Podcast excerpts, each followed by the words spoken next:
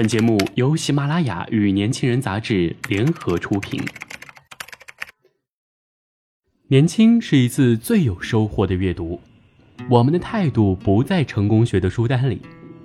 年轻人，年轻人 FM，让你杀死那个无聊的自己。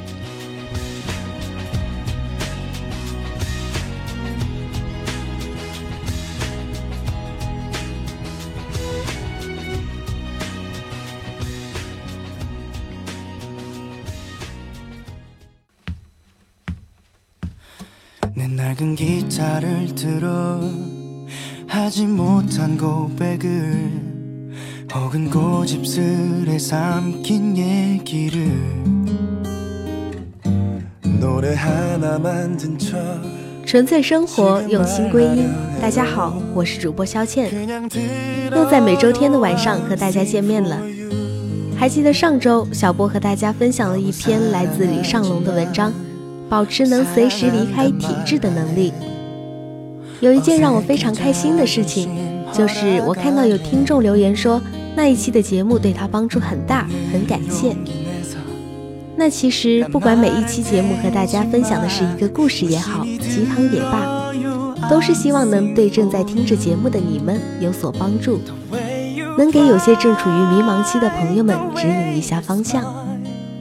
那今天这期节目呢，小倩要和大家分享的，仍然是来自作者李尚龙的一篇文章，大不了大器晚成。我教了四年的英语，每次在上课报名之前，就会有无数个学生问我，老师，现在报名还来得及吗？在之前，我还会鸡汤一把，说只要努力，一切都来得及。后来直接变成了巴掌。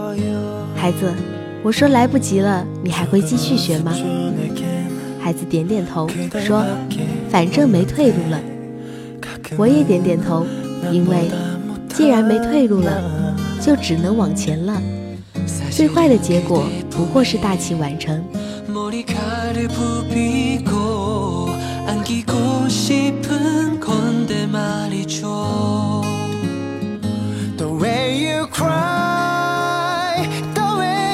말 내겐 얼마나 큰 의미인 걸까? 돌아서면 후회했던 말 사과할 테지만 그냥 들어요 I sing for you sing for you. 아무렇지 않아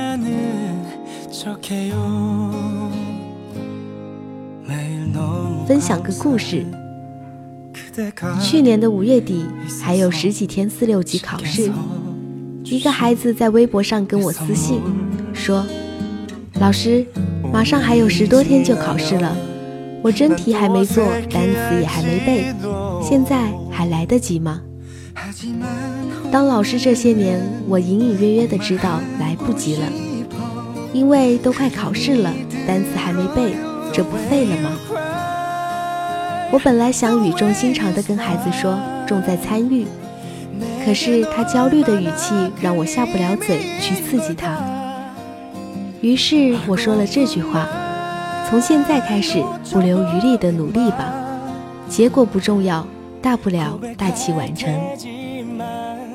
这十几天他每天背几个小时的单词，然后做几个小时的真题。后来出分果然和励志故事不一样。他差了四十多分，他留言给我，说自己差四十多分，现在心灰意冷，失去希望了，不想再考了。我问他上一次你考了多少，他说差了八十多。我笑笑说至少进步了，然后问道，那你还考吗？过了一段时间，他回复我说，考。后来我在班上看到了他的 ID 好几次，他几乎每天都在跟直播，而且还时常课后问问题。这一次他从七月份暑假就开始准备，一直跟到了十二月最后的模考班，五个月大汗淋漓。前几天成绩出来，他考了五百五十分，这个分数就算拿到英语专业中也是非常不错的成绩。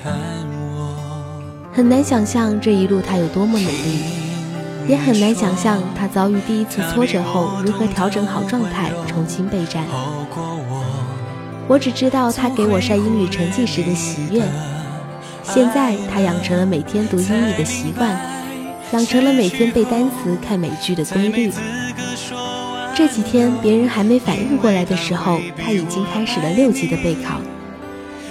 我让他写几句话给学弟学妹们，他说：“早点准备，多给自己一点时间，还有相信自己可以的。”他接着说：“其实只要开始，永远不晚。”因为大不了大器晚成。解、负荷，都已不属于我。那么重的回忆，该怎么拥有？还是要逞强让你走？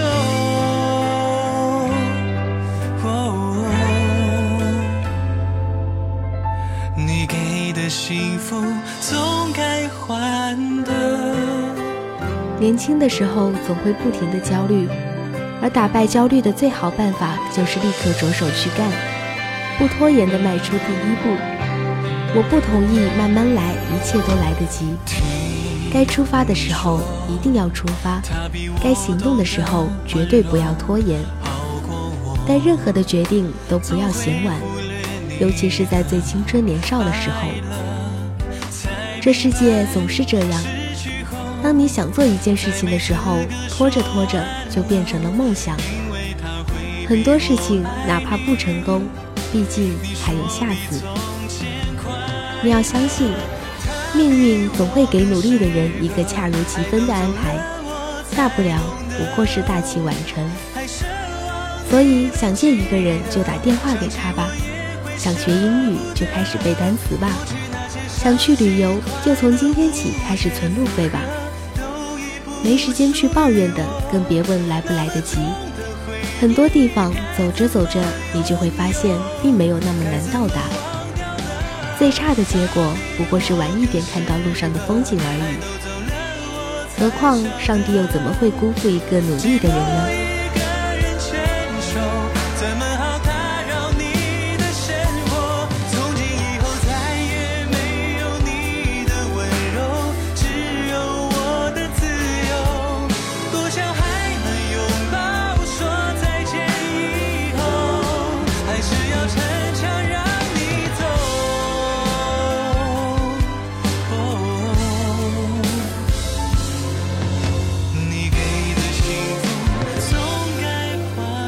好的，如果您想了解更多精彩内容，请搜索公众微信号 us 一九八一，或直接搜索年轻人。